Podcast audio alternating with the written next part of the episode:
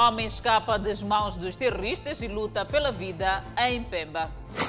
Já iniciou a reposição de postes de iluminação derrubados na estrada circular de Maputo. Vendedores abandonam o mercado Matendene e regressam para grossista do Zimpeto. Ministro da Saúde lança a campanha de quimioprofilaxia em Nampula.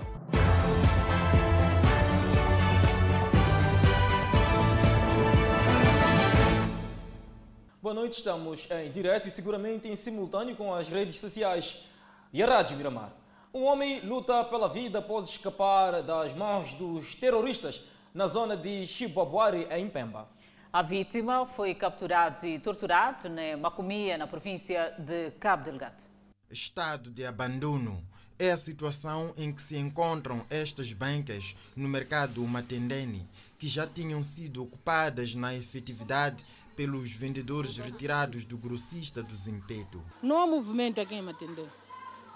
O movimento voltou de novo para grossista. Nós estamos a passar mal aqui. O mercado Matandene tem quase todas as condições criadas, bancas organizadas e bem numeradas, bem como cobertura. No entanto, há mais bancas vazias que ocupadas. A disputa de clientela está por detrás do abandono das bancas. Nós aqui neste mercado saímos do mercado grossista. Somos nós que ficamos. Esse, essas todas as bancas estavam cheias.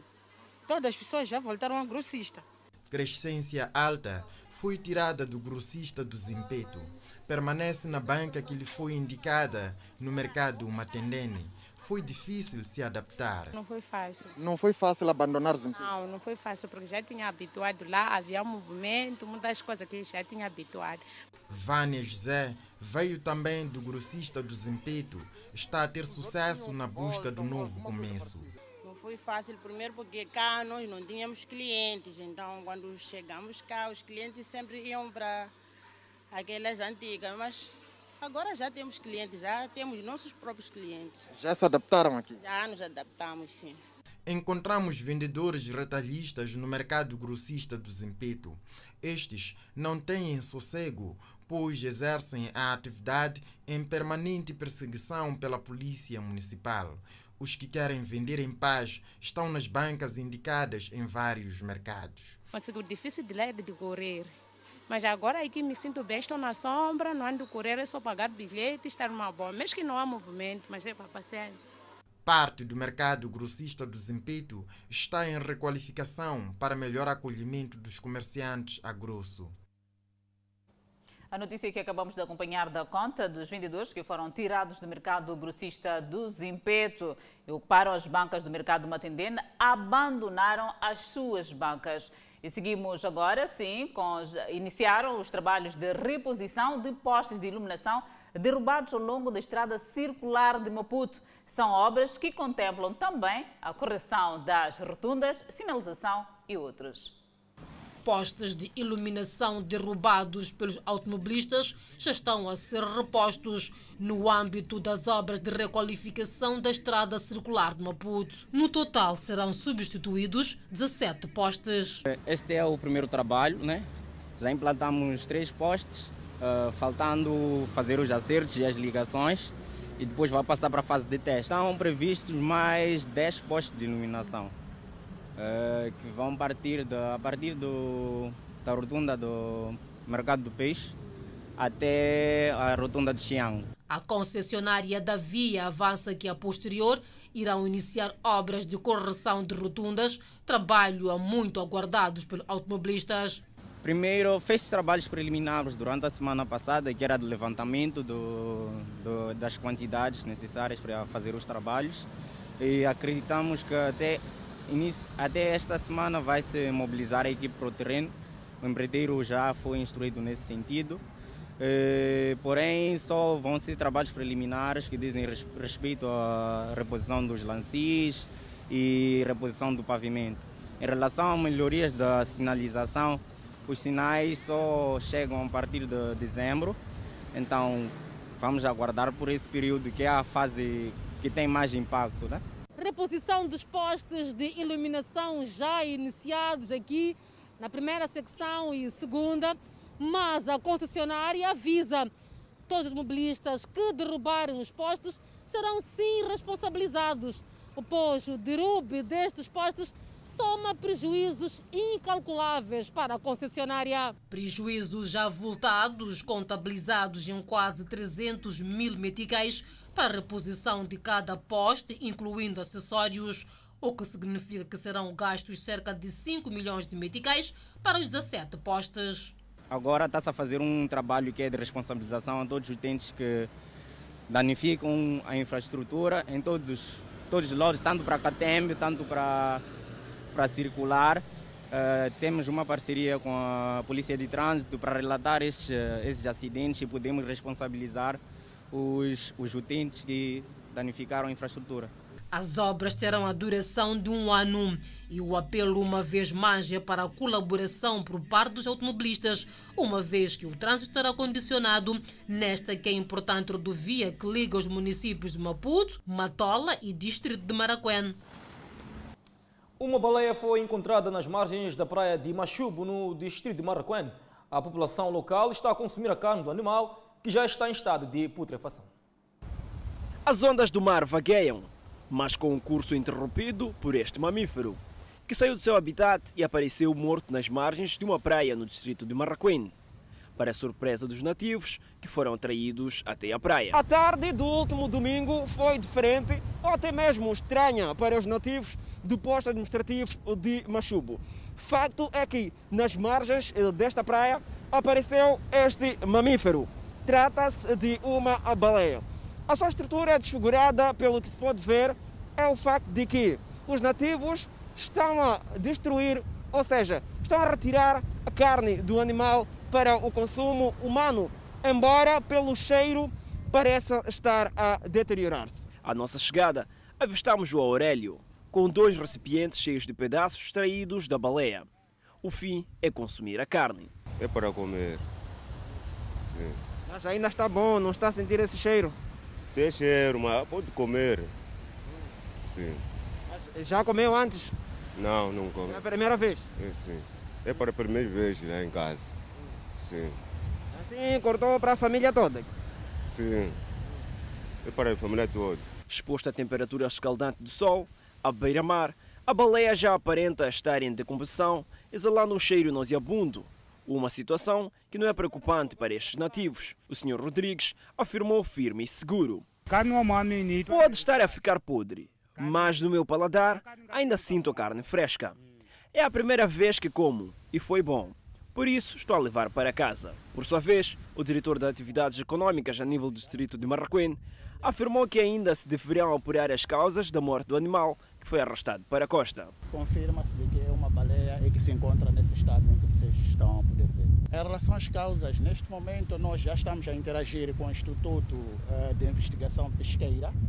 Nós, neste momento, não temos eh, dado para avançar em relação às causas da morte, porque simplesmente essa baleia apareceu, portanto, aqui nas margens do, da praia do, do, do Machubo. Né? Sobre consumo por parte dos nativos, o governo distrital de Maracuén advertiu que a ação parasse para que não se colocasse em risco a saúde, mas a prática prova o contrário. Choque entre ciclista e chapeiro causa morte de três pessoas na Machis. O acidente ocorreu domingo e aventa-se a possibilidade de excesso de velocidade por parte do chapeiro. Três mortes e dez feridos é o saldo de um acidente de viação ocorrido domingo no município da Machixe, província de Inhambane.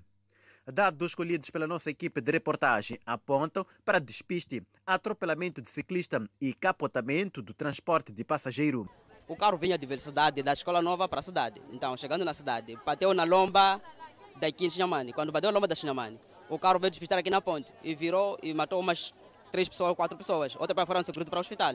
Yeah, isso foi de repente. Para além do ciclista, dois passageiros morreram no local. Excesso de velocidade por parte do chapeiro e circulação em contramão do ciclista são apontados como as possíveis causas do acidente. Estava velocidade? Estava de velocidade. É um chapeiro? É um chapeiro. Sim. Não sabemos sair a cidade de Cumbana, sair de Inharime, não sabemos. Só vimos o acidente só aqui. O jovem da viatura vinha em alta velocidade. Exato, mas a parte que deu para presenciar foi já depois de ter perdido aquilo, perdido a estabilidade do carro, ele estava a tentar contornar. Tal. Contornou cerca de por aí 5, 6 metros. até que não deu mais e o carro começou a dar cambalhotas, saiu daquilo da estrada. Eu não sei dizer se aquilo, a, o despiste foi por causa da bicicleta, porque a bicicleta vinha na frente. Depois de, daquele do, do minibus dar as cambalhotas, acabou atingindo o jovem da bicicleta. O motorista contraiu ferimentos ligeiros e foi conduzido para o Hospital Rural de Chicuque, onde, na companhia de 10 feridos, dentre graves e ligeiros, recebem cuidados médicos. Não tinha polícia, primeiro socorro sou eu a ter que socorrer pessoas com umas minas que estavam aqui. Sim. Fizeram logo. Nós ajudamos pessoas, tiramos no carro, outros feridos aqui, carregamos para no carro e foram embora. O ciclista estava na companhia da sua filha menor, porém, a mesma apenas contraiu ferimentos ligeiros. Terminou há instantes o jogo entre Moçambique e Camarões. A Seleção Nacional de Futebol, Mamas, perdeu por duas bolas sem resposta.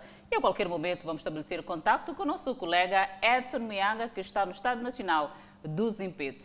Por hora, apesar da evolução da tecnologia médica ou médica é assim que é, a prematuridade ainda constitui uma batalha para muitas mães e filhos que lutam lado a lado pela vida. Adelaide, contamos a seguir a história de uma mãe que luta pela saúde do terceiro filho, ainda em cuidados no berçário. O corpo quase do tamanho de uma mão. Bebês prematuros lutam pela vida aqui na incubadora. Ralina teve uma gestação tranquila até os cinco meses, altura em que teve o parto prematuro. Não, infelizmente não, não estava preparada para isso, mas foi algo que aconteceu repentinamente em casa. Mãe de filhos gêmeos, já com seis anos, luta agora pelo terceiro ainda em cuidados no berçário. Vou lutar até o fim com ela. A prematuridade é nascimento de bebê antes das 37 semanas de gestação. Os prematuros estão divididos em extremos, que nascem abaixo de 28 semanas e abaixo de 1000 gramas. Intermédios que nascem entre 28 a 34 semanas e tardios entre 34 a 37 semanas, com peso entre 1.200 a 1.500 gramas. Se for um prematuro, existem aqueles prematuros muito extremos, aqueles precisam de mais cuidados ainda, levam mais tempo a sair dos cuidados intensivos do que um prematuro que tem 1.500, 1.700 gramas. Um desafio enfrentado por muitas mães que lutam com o apoio de especialistas pela vida dos recém-nascidos.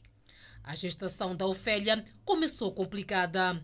Já fora do berçário, os cuidados continuam dobrados para a pequena Josenilde, agora com 1.400 gramas. Sim, não é fácil ficar longe de um recém-nascido, né? Durante um tempo. Ela segura a pequena Ana bem aquecida ao colo. Calor importante que ajuda na recuperação do bebê. A médica pediatra do berçário do Hospital Geral de Mavalane explica que, apesar dos desafios, o hospital tem reduzido o número de mortes por prematuridade. Nos primeiros nove meses de 2019, dos 943 internados, 217 eram prematuros e em 2020, dos 1.206 foram prematuros. Mesmo para amamentar o bebê não é tão fácil, então temos que estar ali sempre a orientar como é que é amamentar bebê, como é que se pega bebê. Menos de 28 semanas, os bebês são considerados prematuros extremos e os cuidados são redobrados. O tempo de estada no berçário pode variar de dois a três meses. Rachel é um exemplo de superação. A sua bebê nasceu com apenas 700 gramas. E hoje, envolvidos um mês, ela já tem 1 kg e 200 gramas. Rachel, como é que se sente? Eu me sinto muito feliz, muito feliz, agradecer a Deus por tudo que fez para mim. Lutou mesmo para minha filha, lutou, na verdade. Eu sempre vivia de choro aqui, todas, todas, todas. As minhas amigas tinham bebês, eu só estava sozinha aqui sem bebê, sempre exprimia leite, exprimia leite. Chegou um tempo, um momento, já leite não saía por causa de pressão mesmo. Momentos únicos que podem ser entendidos por uma mãe. No país, a taxa de prematuridade é de 11%. Os fatores podem ser gravidez da adolescência, falta de espaçamento e pré-natal, doenças crônicas infecciosas, entre outros. A prematuridade atinge milhões de bebês em todo o mundo E para elevar a consciência, a cada 17 de novembro celebra-se o Dia da Prematuridade. Bem, a propósito do assunto que há pouco destacamos, a Seleção Nacional de Futebol, Mambas, perdeu hoje diante da sua congênere dos Camarões por duas bolas sem resposta. E seguimos já a esta altura o encontro do jornalista Edson Mianga a partir do Estado Nacional do Zimpeto. Muito boa noite, Edson. O que nos avança a esta altura?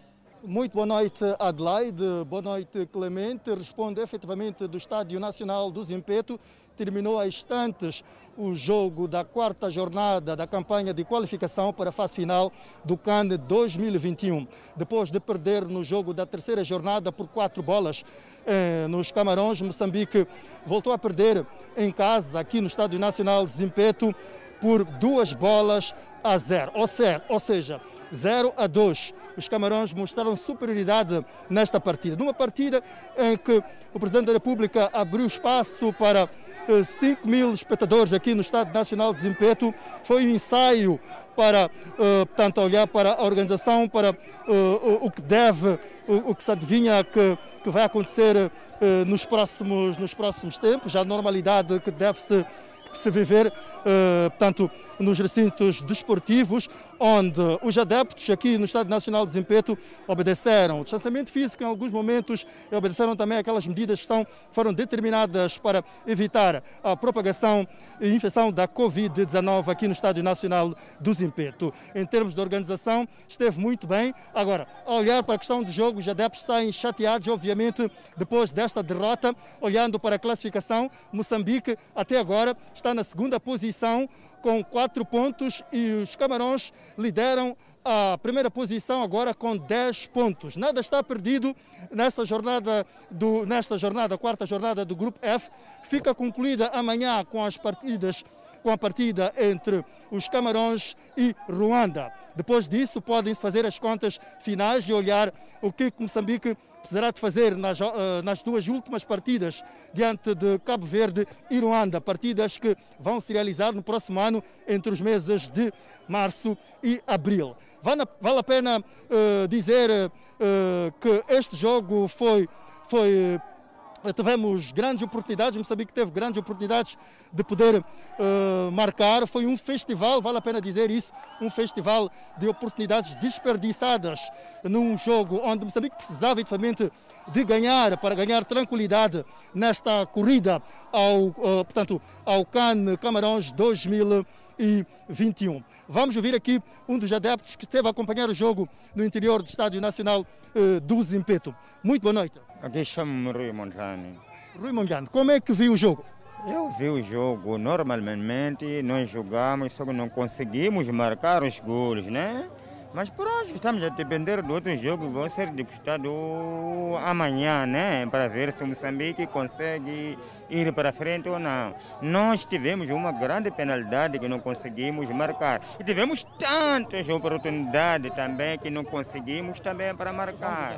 Mas mesmo assim, não vamos deixar os braços para baixo. Nós vamos lutar para ir para, para frente. Muito obrigado, muito obrigado. Vamos ouvir outro adepto que esteve no interior do Estado Nacional de Zimpeto a assistir a esta partida. Obviamente saem insatisfeitos porque o, o resultado que, que, que, era esperado era, obviamente, uma vitória, porque estávamos a jogar uh, em casa depois de perdermos uh, nos Camarões por quatro bolas a zero na terceira jornada. O que os adeptos queriam aqui no Estado Nacional de Zimpeto é óbvio, saírem satisfeitos depois da vitória que não aconteceu. Vamos ouvir mais um adepto. Faz favor, desculpa, desculpa.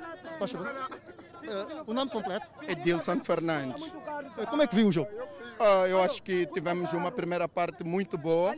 Os, ad, os, os, advers, os nossos atletas foram atrás do jogo e tivemos aquele lance para ver que estávamos a jogar a sério, o lance da grande penalidade. Fomos um pouco infelizes, uh, mas não vamos baixar as mangas e eu acho que está tudo nós estamos tudo para qualificar isso. E tivemos, sabemos que temos jogadores tivemos uma paragem de nove meses e isso castigou-nos mais. E temos jogadores do Camarões que estão em rodagem e os nossos jogadores não estão em rodagem. Mas vamos dizer todos, força Mamba, juntos vamos qualificar. Vamos para, os para, para, para o africano, vamos qualificar. Muito obrigado. Obrigado. Muito bem, ficou aqui a convicção de uma possível qualificação dos Mambas para a fase final do CAN 2021, que terá lugar nos Camarões. Camarões está neste grupo F, na verdade, para dar rodagem a, a, portanto, aos seus jogadores, porque em termos de, de, garantia da qualificação já está no CAN na condição de anfitrião. E neste grupo, Moçambique terá de vencer as duas últimas partidas diante uh, dos Camarões e Ruanda, partidas agendadas para os meses de abril, março e abril do próximo ano. As contas ainda estão abertas e Moçambique perde o jogo, mas não perde as possibilidades de qualificação para o cano. Devolvo a palavra aos estudos do Fala Moçambique, Clemente Adelaide. Pois bem, muitíssimo obrigado por esta intervenção, Edson Muyanga, em direto a partir do Estádio Nacional do Zimpeto. Edson Muyanga destacou o facto de que Moçambique perdeu várias oportunidades de marcar, portanto, golo nesta partida. Também foi possível ver alguns apoiantes desta feita da equipa dos Camarões que, em festejo, mostravam, portanto, a sua felicitação. E seguimos com mais notícia. Um homem luta pela vida após escapar das mãos de terroristas na zona de Chibobuar, em Pemba. No mês de outubro, a aldeia de Manica, posto administrativo de Mocos, em Macomia, foi invadida por terroristas. Quando toda a gente procurava escapar, Ibrahim Abudo conseguiu levar a sua família e fugir para as matas. Apesar do momento crítico que se passava, a fome também cobrava a sua fatura. Sem hipótese, o chefe da família decidiu arriscar a vida e regressar a casa para buscar comida. No percurso, acabou sendo capturado por terroristas e submetido a tratamentos cruéis. Haya hinera mwalova ntula Depois de me capturarem, o chefe do grupo perguntou a outros membros se alguém tinha uma faca para decapitarem-me. Por sorte, nenhum deles possuía no momento. Fizeram-me de refém e levaram-me a uma zona onde perguntaram-me se eu rezava. Quando respondi positivamente, começaram a chicotear-me. Foram no total 150 chambocos que sofri deitado. Cuesta mpaka 50 chamboko A brutalidade dos terroristas não parou por aí. Ibrahimo conta que ficou inconsciente e abandonado no local. Quando recuperou a consciência, optou por fugir. Mais uma vez, o desejo de cometer crueldades continuava nos insurgentes. Na tentativa de fugir, dispararam contra mim duas balas. Uma atingiu-me no braço e outra nas costas. Caí e desmaiei. Até por volta das 18 horas que consegui acordar e rastejar até a aldeia de Manique, onde consegui socorro. Mas devido à gravidade do seu estado de saúde, viria a ser transferido para o Hospital Provincial de Pemba no dia 7 de outubro, onde ficou de baixa durante cerca de um mês. Depois de receber alta, foi acolhido na casa da irmã, na zona de Chibabar, mas o ferimento no braço tende a piorar a cada dia que passa. A ferida está a sair pus. Até ontem, à noite, piorou. Até começou a chorar. Eu senti. Fui aqui, fui aqui na vizinha pedir certeza. Limpamos, apanhou sono. Para além da saúde delicada de Ibrahim Abudo, esta residência acolheu outros seis membros de família que fugiram das ações dos terroristas. O desafio da família acolhedora é conseguir alimentação para todos e cuidar da saúde do seu paciente. Aqui ele precisa de alimentação. De manhã, almoço, jantar. E o tratamento, muito é tratamento. O presidente do MDM e membro do Conselho de Estado, David Simango, apela ao treinamento psicológico das Forças de Defesa e Segurança envolvidos no combate ao terrorismo no Teatro Operacional Norte. Davis Simango falava na beira ido de Cabo Delgado, onde durante o fim de semana inteirou-se da situação das comunidades deslocadas por conta do ato de terrorismo que se verifica naquele ponto do país.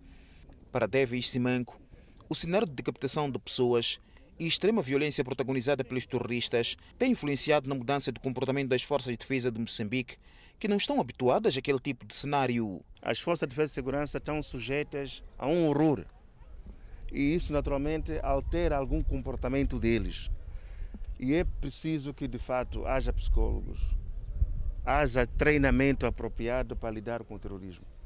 O, um militar que está preparado para a guerrilha normal, para um combate ordinário não está preparado para o terrorismo. O terrorismo é uma outra escola, é uma outra característica operacional que requer um grande treinamento. Em face desta situação, Simango diz ter notado que, em vez de acarinhar e proteger as populações, as forças de defesa e segurança muitas das vezes descontam sua fúria nas comunidades, violando os direitos humanos. Para o presidente do MDM, esta ação mete medo às comunidades que desistem de colaborar com as forças de defesa e segurança. Se as forças de defesa e segurança se comportarem da forma como se comportam, criam um distanciamento com a população e obriga a própria população a defender os outros do que defender a própria Força de Defesa e Segurança, devido às arbitrariedades que eles praticam. O presidente do MDM afirmou que a situação dos deslocados em Cabo Delgado é gritante requer o apoio de todos os lados. Portanto, o ambiente para qualquer um que vive naquelas condições é de insegurança. ausência de iluminação, insegurança em relação à saúde, porque não têm as condições sanitárias necessárias, e o fato de serem cercados por militares mostra claramente de que não são presos, mas têm recolha obrigatória. Enquanto membro do Conselho do Estado, Davis Simango prometeu fazer chegar ao Presidente da República as preocupações que constatou quando da visita aos deslocados no Teatro Operacional Norte. Deputados da Assembleia da República visitaram esta segunda-feira o Ministério do Interior. Uma visita com o objetivo de acompanhar os trabalhos desenvolvidos pela instituição no que diz respeito à segurança das fronteiras nacionais. Os parlamentares foram recebidos pelo ministro do Interior, Ahmad Mikdad no encontro, que contou com a presença de cinco deputados, um número para evitar a propagação da pandemia da Covid-19. A visita dos parlamentares ao Ministério do Interior teve como objetivo acompanhar os trabalhos desenvolvidos pela instituição no que diz respeito à segurança das fronteiras nacionais. Bem, esta, esta, esta visita uh, é, é, continuação daquilo que são as nossas prerrogativas regimentais, que é de, de fiscalizar o Executivo.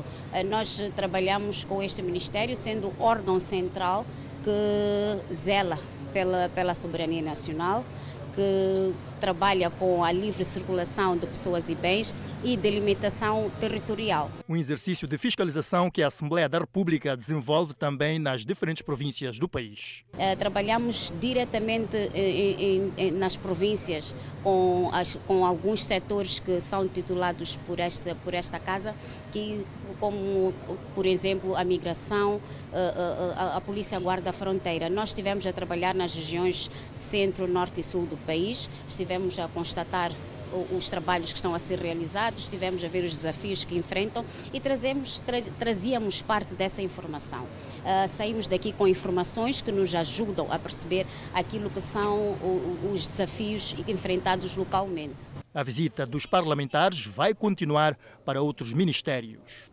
O Ministro da Saúde, Armindo Tiago, procedeu esta segunda-feira ao lançamento da campanha de quimioprofilaxia sazonal da malária. A campanha vai abranger crianças dos 3 a 59 meses de idade.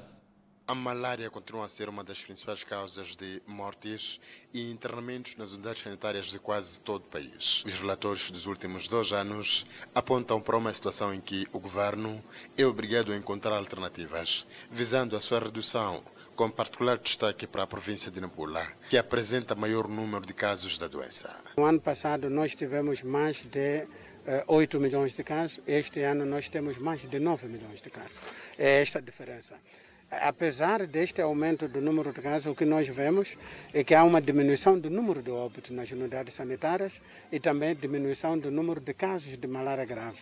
No ano passado, casos de malária grave foram acima de 59 mil, este ano uh, abaixo de 47 mil. Por isso, o ministro da Saúde, Armindo Tiago, procedeu esta segunda-feira ao lançamento da campanha de quimioprofilaxia sazonal da malária, que vai abranger crianças dos 3 aos 59 meses de idade.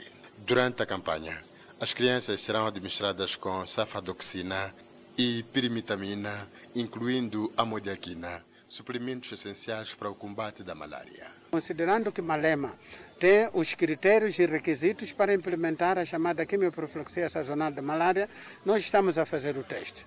A ideia é, este piloto deverá trazer os resultados, qual é o impacto que vai ter na, na, no número de casos de malária e dependendo desse impacto, como dissemos, vamos expandir para outros distritos que tenham as mesmas características. A família da dona Isabel Aruca foi uma das beneficiárias desta campanha lançada aqui no distrito de Malema, que pretende-se que, para além daqui, estenda-se para outros distritos da província de Nampula. Será uma campanha porta a porta.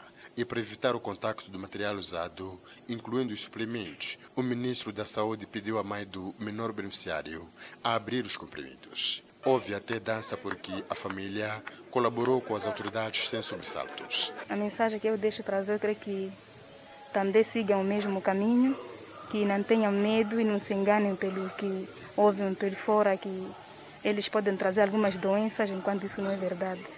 Gostaria que também eles seguissem o mesmo caminho, assim como eu fiz. Tal como a primeira família beneficiária da campanha, o tutelar da Pasta da Saúde apelou à população para a necessidade da aderência na campanha. Para esse caso concreto é muito admirável, porque crianças não gostam de to tomar comprimidos. Uh, mas, nesse caso especial, achamos que o assunto, se fosse assim com todas as crianças, então essa campanha havia de ter sucesso de 100%.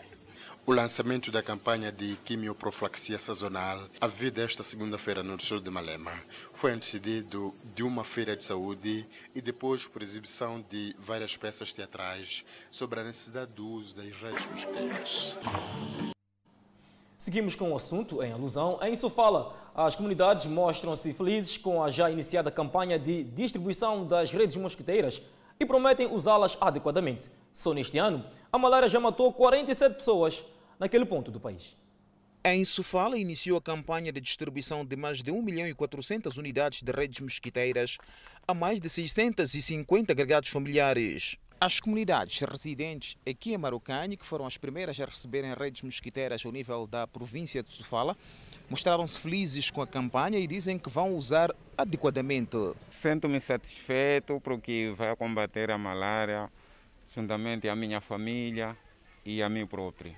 Já fazia, faziam falta as redes mosquiteiras? Muita falta, muita falta. Mas já se gostei muito. Qual é a importância do uso da rede mosquiteira? É para evitar, evitar a malária, de mosquito nas noites. E receber a rede mosquiteira que combate a malária. O que é que vai fazer com, este, com, portanto, com as redes que recebeu? Uma rede é para mim, a outra é para minha filha. O governador de Sofala, que lançou a campanha na localidade de Marucanha, na cidade da Beira, apelou às comunidades a colaborarem com as equipes que irão trabalhar na distribuição das redes mosquiteiras e pediu para que denunciem qualquer ato negativo que estiver a ocorrer no decorrer da campanha. E se tiverem conhecimento de desvios de redes mosquiteiras para outros fins, nos informe, por favor. Se souberem que os agentes distribuidores, os jovens estão a distribuir, utilizam para outros fins ou para fins pessoais, por favor, nos avisem. Sofala registrou até o presente momento 745.914 casos de malária contra 743.788 em 2019, representando um aumento de 3%. No presente ano, Sofala registrou até a data 47 óbitos que tiveram como causa da morte a malária. Acompanhem no próximo bloco famílias desalojadas pelo vendaval em Marraquém, ainda Aurelito.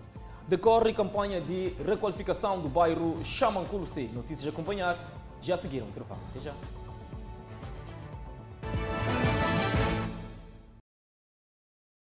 A requalificação do bairro Chamanculo C, que consiste no alargamento de ruas consideradas apertadas, em coordenação com os moradores.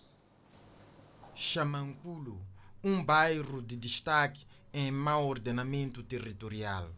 Acessos apertados e becos sem saída caracterizam Chamanculo em resultado de assentamentos informais. Num bairro sem acesso é muito difícil, muitas das vezes, trazer o, o próprio desenvolvimento para o próprio bairro, porque se não tiver o acesso, dificilmente, por exemplo, se há um incêndio, não é fácil passar lá os bombeiros, não é fácil é, é, criar-se outras condições sociais necessárias, que é para poder permitir que o indivíduo chegue pelo menos ao seu quintal. Bairro que está a ganhar nova imagem com a requalificação cuja primeira fase foi em 2016.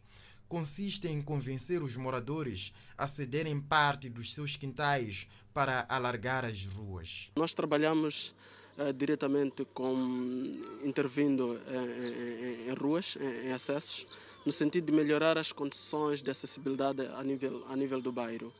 Portanto, aqui a, a componente é melhorar uh, as vias de acesso, não é? É isto que se pretende eliminar vias que não só não permitem passagem de viaturas, mas também não permitem caminhadas aos pares. Os que estiverem a se acompanhar, chegados aqui, só podem passar em fila. A negociação com os moradores para cederem parte dos seus quintais tem sido difícil, principalmente nos quintais onde há alguma infraestrutura no canto de terreno próximo à rua. E muitas das vezes, quando nós temos um quarto construído muito próximo do, da rua, é, às vezes não é fácil de criar essa cedência. O secretário do bairro até vê um novo Chamanculo C no fim da ação. As projeções do Chamanculo C indicam que nós teremos um Chamanculo melhor. A atribuição de Duarte está em paralelo com o projeto facto que motiva os moradores a cederem parte dos seus quintais. Este acesso já foi intervencionado para melhor mobilidade dos munícipes. É um acesso que tinha apenas 1 metro e 20 centímetros de largura e agora tem 3. E os homens continuam a trabalhar para dar continuidade da extensão da rua. Verdadeira cidade é o que os moradores esperam. Seria melhor Chamanculo ser a, a, a próxima cidade, Chamanculo ser cidade. Gostaria de Chamanculo que vai ser bonito isso vai ser bom e a estrada também vai ser bom. De 2016 a esta parte, o projeto fez levantamento topográfico de mais de 3 mil talhões, correspondentes a perto de 60%, e são 74 de 76 quarteirões do bairro. Mais de 100 famílias vítimas do vendaval em Maracuene continuam ao relento. No entanto, a administração daquela parcela da província de Maputo vai prestar apoio em material de construção. Foi a fúria da natureza que deixou mais de uma centena de famílias desalojadas. A força dos ventos deixou consequências que se refletem até hoje. Dona Arminda já se vê com a pele cheia de borbulhas por conta das picadas dos mosquitos, porque o relento é o seu novo abrigo. Estamos a viver assim de sofrimento, hum, sofrer. Até eu disse à minha nora para ir sair de casa, porque tem uma criança que tem três meses. Eu pedi para ir em casa dela, ir ficar lá, porque não tem como aqui em casa. São famílias cuja esperança reacendeu nesta segunda-feira. Para nos apoiar de chapa, as coisas vão melhorar. Hum. E assim como é que estão a dormir? Aqui fora. Hum. Aqui fora. Essa ventania está a tocar, tocar poeira. A casa caiu tudo. Eu não tenho cinto de dormir. Nem, nem chapas, nem barote, não tenho mesmo. Hum, caiu tudo, casa. O governo distrital de Marraquém assegurou que as famílias afetadas terão apoio para a reconstrução das suas residências. Este apoio vem ajudar as famílias que estão neste momento, muitas delas, a viver em tendas, que rapidamente a província nos facultou.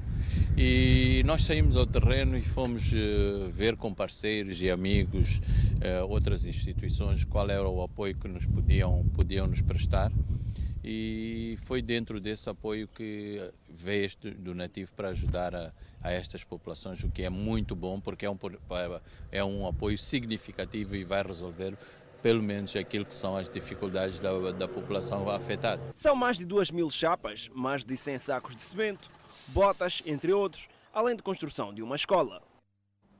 Foram detidos quatro indivíduos que dedicavam-se a roubos em estabelecimentos comerciais na Matolagar. Na última ação, furtaram computadores numa papelaria e vários produtos num salão de beleza. Estes quatro cidadãos já são conhecidos na Matolagar. De acordo com a polícia, os mesmos são especialistas em arrombar estabelecimentos comerciais e furtar bens. Nesta papelaria, a quadrilha levou computadores. Éramos quatro, sim. Eram quatro? Sim. Como é que fizeram? Roubamos lá em Matolagar. Como é que é? Arrombaram? A informação que eu tenho é que vocês furaram parede. Sim. Com, com ferro. Que tipo de ferro usaram? Um ferro. Aquilo é, um ferro, um ferro, um ferro grande. Também esteve lá no, quando, quando, quando se roubou? Sim, sim, sim, eu estava assim. Sim. Há quanto tempo rouba? É, pela primeira vez se encontrei com eles na E terça. quem te chamou a ti? Aqueles? Ele no meio. O estabelecimento comercial do tipo papelaria está numa zona comercial devidamente vedada. Olha que tem vedação em toda essa parte traseira dos estabelecimentos que aqui existem. Mas os bandidos vieram, cortaram a grade, entraram por aqui e já nesta parte traseira não tinha portão. É apenas a parte traseira. Eles derrubaram a parede lá dentro, carregaram computadores e foram-se embora. Olha que esta não foi a primeira vez este estabelecimento a receber a visita indesejada dos ladrões. É a segunda vez. A primeira vez eles introduziram-se do ar-condicionado, retiraram computadores, que não conseguimos ter a recuperação deles. E depois houve agora que é a segunda vez. Detido na nona esquadra com a gangue, está Arsénio. Já não é a primeira vez que este marca a passagem por esta esquadra. A última vez a nossa equipa da reportagem o encontrou neste local. Arsénio tinha furtado uma aparelhagem do som. Volvidos três meses, ele é detido de novo. E teria deixado claro que não iria deixar de roubar e cumpriu a promessa. Epá, agora foi uma falha. Mas daquela vez disse que você não tinha emprego, quando tiver oportunidade você avança. Agora tem oportunidade, avançou. Foi uma falha. As autoridades policiais na nona esquadra dizem que a detenção da quadrilha resulta de um trabalho levado a cabo depois de receberem várias denúncias de furtos e roubos em estabelecimentos comerciais na Matolagar. Na ocasião, a polícia apreendeu também produtos furtados num salão de cabeleireiro. Mais de 900 idosos foram mortos acusados de atos de superstição na província da Zambésia. Os casos mais sonatas foram registrados no distrito de Maganja da Costa, Mupé e Murumbala nos primeiros nove meses do ano em curso. Este número de casos de homicídios contra a pessoa idosa na província de Zambésia representa um aumento em mais de 400 casos quando comparado com o ano passado, em que em todo o ano foram registrados perto de 400 casos, uma situação que preocupa os órgãos da administração da justiça na Zambésia. Então, são eh, acusadas de feitiçaria em seguida, são, são mortas uh, com recurso a instrumentos eh, de arma branca, como é o caso de, de katanas. Então, este é um, aspecto, um dos aspectos que nós estamos eh, eh, a refletir.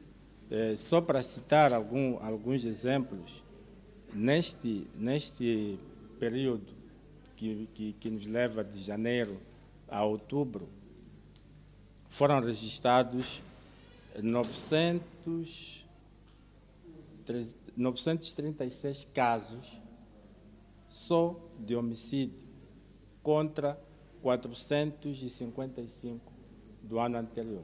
Os casamentos prematuros, aliado por vezes à violação sexual contra menores de idade, vem inquietando a Procuradoria. Estas jovens sofreram recentemente de uma violação sexual na qual os seus violadores assumem o seu crime. Um tipo de caso que vem ocorrendo um pouco pela província da Zambésia, onde, na sua maioria, os predadores sexuais são membros da mesma família ou conhecidos da vítima. Aquele tio lhe pedi dinheiro para a. Logo ele disse vir às 19. Logo quando cheguei em casa dele, me tirou roupa, começou a puxar para na cama. Sim, depois dali veio dentro da minha casa, assim, brinquei com ela. Depois ela, mas não se feriu, não se feriu de nada. Logo foi embora. A Procuradoria Provincial da Zambésia entende que a comunidade deve ser chamada à consciência para que comportamentos de gênero não continuem a ser registrados. E o ministro da Indústria e Comércio visita o Instituto Nacional de Estatística. Enquanto isso, o ministro da Saúde mostra-se satisfeito com os baixos índices da Covid naquela província. A notícia de acompanhar logo após o intervalo. Até já. E seguimos com a evolução da Covid-19 no país. Moçambique registrou mais 56 casos totalmente recuperados nas últimas 24 horas e atualmente o país tem um cumulativo de 12.599 totalmente recuperados da doença. O país tem um cumulativo de 557 indivíduos internados, dos quais 51 sob cuidados médicos nos centros de isolamento. Seguimos com outro quadro de números de casos positivos. O nosso país tem cumulativamente 14.514 casos positivos registrados, dos quais 14.210 de transmissão local e 304 importados. Moçambique testou nas últimas 24 horas 1.210 amostras, das quais 66 revelaram-se positivas.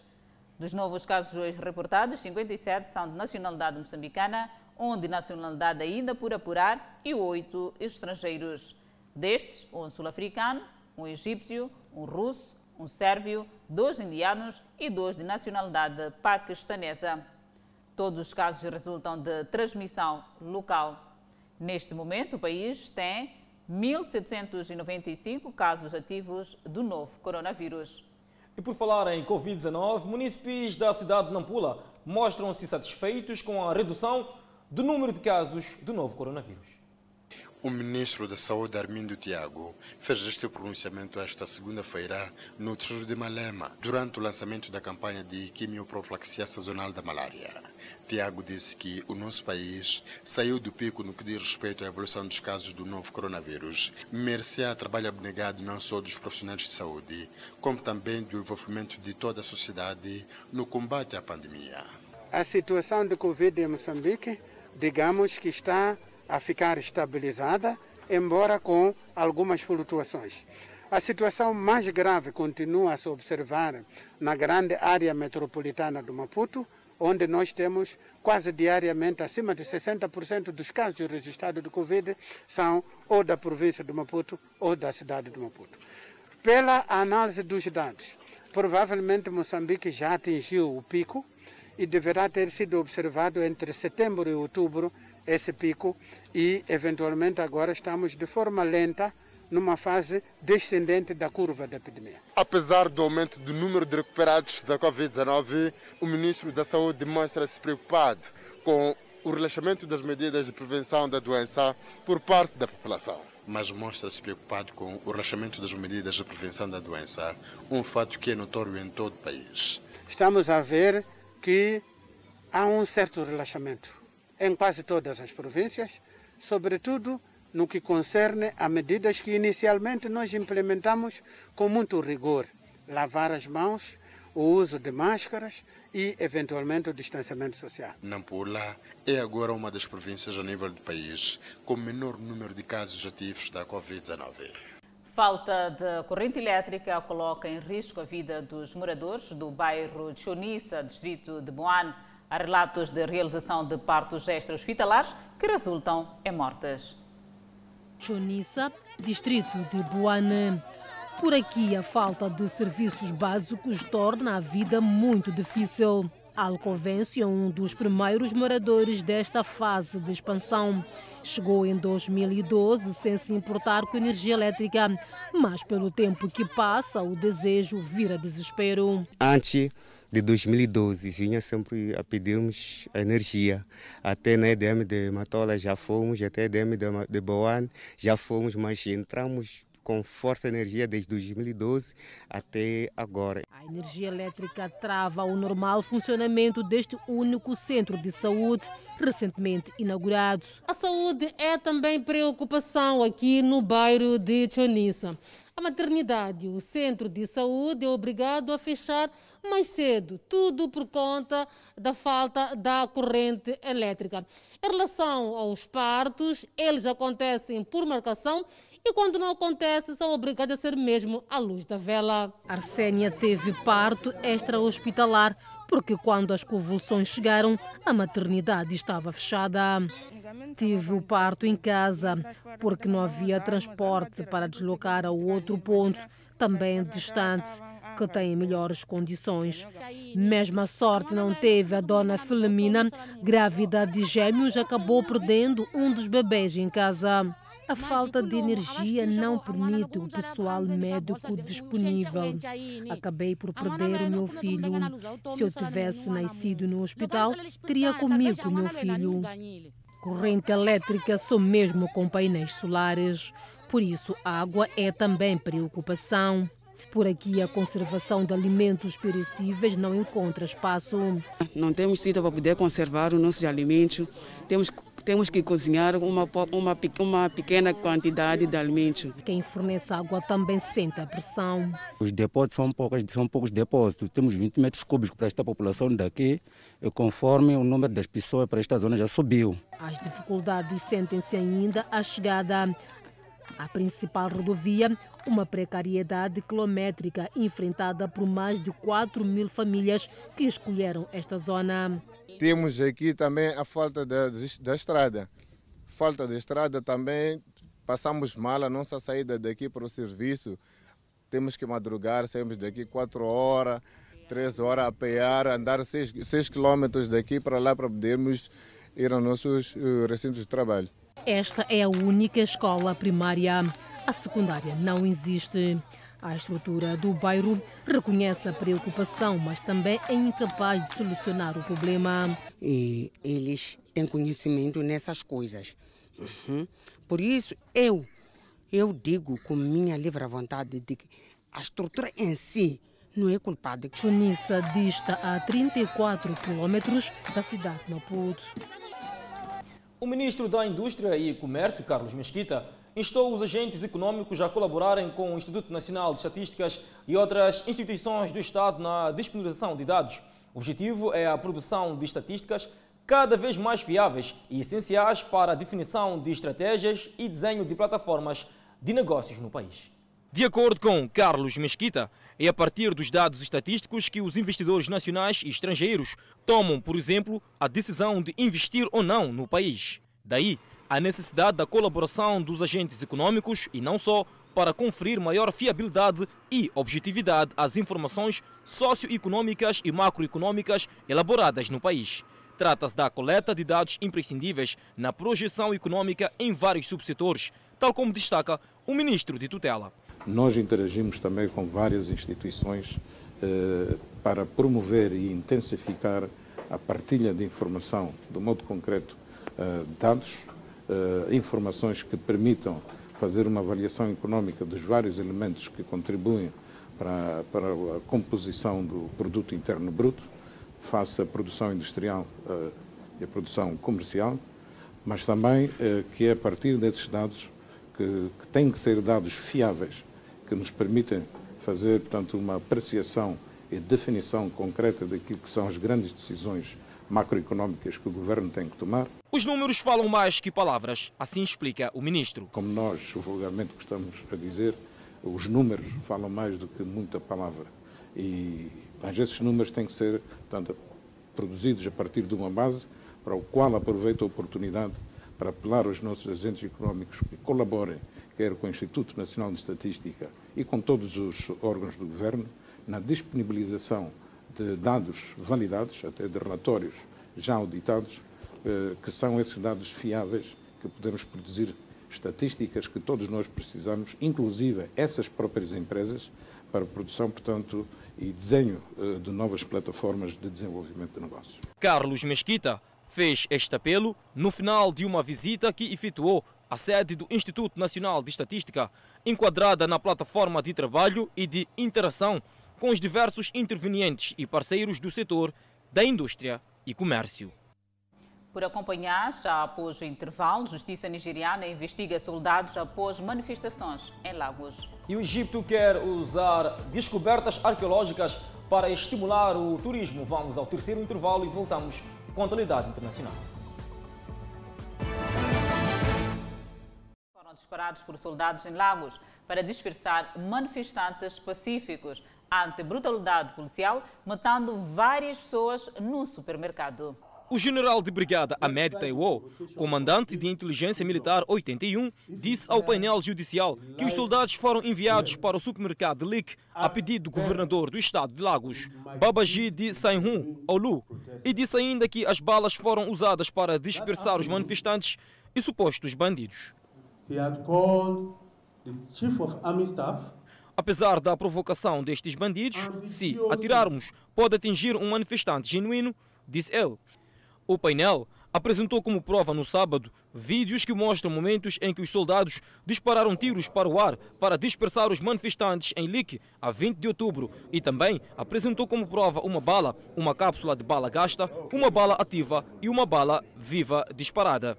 Relatos do brigadeiro-general Ahmed Taiwo sugerem que a intervenção militar em Lique foi em resposta a um pedido do governador do estado de Lagos, levando os militares a ativar o que eles chamam de estágio 4 da segurança interna. I spoke with the governor Vimos que o governador tinha motivos mais que razoáveis para pedir a intervenção do exército. Talvez tenha sido a maneira como tudo ocorreu que o fez dizer isso, disse o brigadeiro. Continuamos em África. Oficiais de antiguidades egípcias anunciaram a descoberta de pelo menos 100 caixões antigos, alguns dos quais tinham múmias no seu interior. Cerca de 40 estátuas douradas também foram descobertas numa vasta necrópole ao sul do Cairo.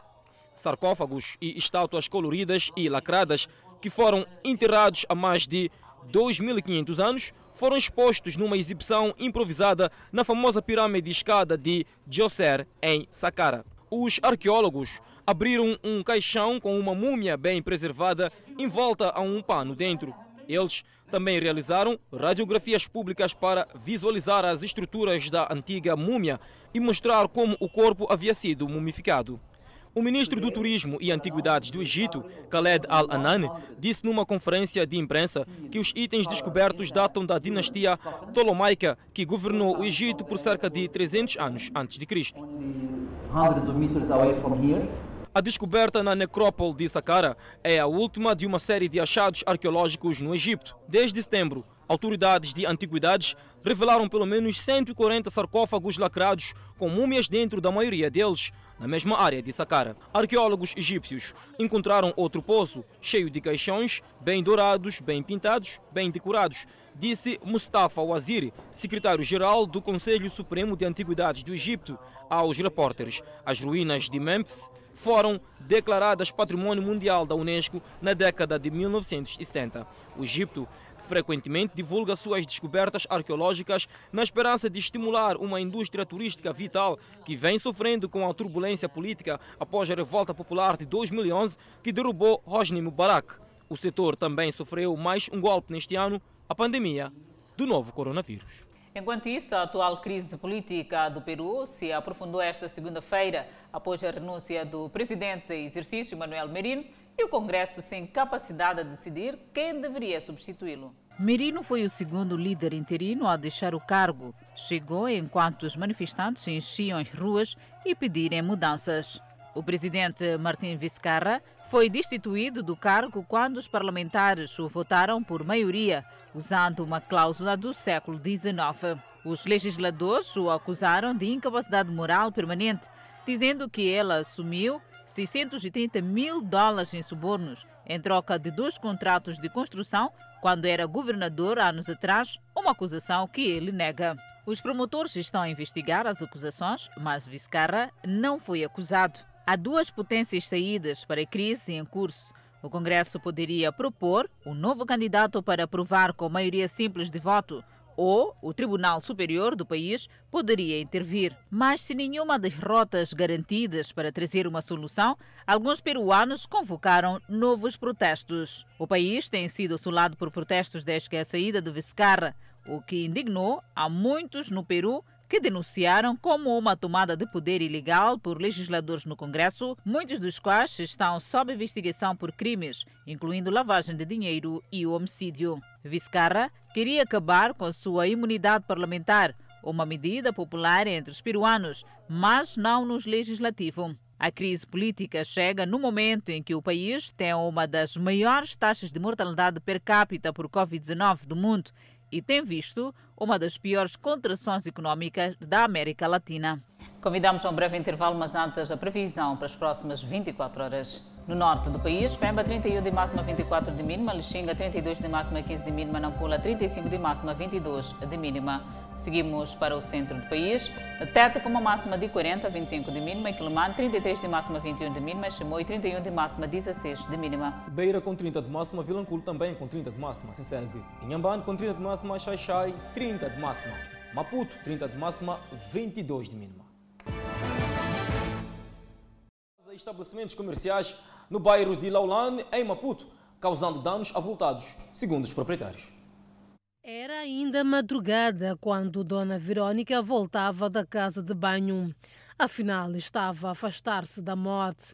É que minutos depois a casa dela estava nesse estado destruído pelo caminhão porta-contentores. Eu só vi barulho, então quando despertei da janela, vi que aqui estava cheio de poeira. Neste momento não tenho casa de banho, além da baraca, muro, coisa que estão ali, não tenho casa de banho. O caminhão invadiu primeiro esta baraca e residência e só parou depois que destruiu o segundo estabelecimento comercial. São prejuízos, são prejuízos avultados. É só ver isso tem que se reconstruir. Não, são prejuízos avultados. Ali também arrebentaram cozinhas, esplanadas, não sei. São prejuízos. Que é preciso sermos as pessoas eh, ou os responsáveis da empresa tem que, tem que ser responsável eh, pela situação, né? Não é só chegar, eh, queremos puxar o caminhão, tivemos que bloquear mesmo. São dois estabelecimentos comerciais e uma residência que sofreram invasão deste caminhão de lixo por volta à madrugada. Os moradores estão preocupados porque dizem que as mesmas viaturas circulam a alta velocidade quando se fazem a rodovia. É lamentável porque eu, eu sou condutora. Eu tenho vivido uma situação triste de, de motoristas desse, desses caminhões. Andam muito mal. Se brinca na estrada, eles te empurram. Depois do acidente, gerou-se uma agitação, alegadamente porque a empresa queria retirar o caminhão antes da chegada da Polícia de Trânsito. A empresa refuta excesso de velocidade e alega corte de prioridade. O acidente acontece em qualquer circunstância. Eu fui preparado que acontecesse acidente. O que aconteceu? O... Ele foi cortado a prioridade. Nosso colega evitou a morte das pessoas que podiam matar muita gente. Puxou o carro para a direita, foi ter com ele no hospital e nós vimos que epa, isso tudo, o acidente tem que acontecer. Só quando chegamos aqui, apanhamos que chegou a PTI, o PTI de... liberou para falar com o dono da, dos ofendidos e levamos o caso para fazer adupamento na polícia. Por outro lado, diz que vai se responsabilizar dos prejuízos causados o motorista foi levado ao hospital após contrair ferimentos. E o Fala Moçambique fica por aqui. Obrigada pela atenção dispensada. E pela preferência, grato de coração.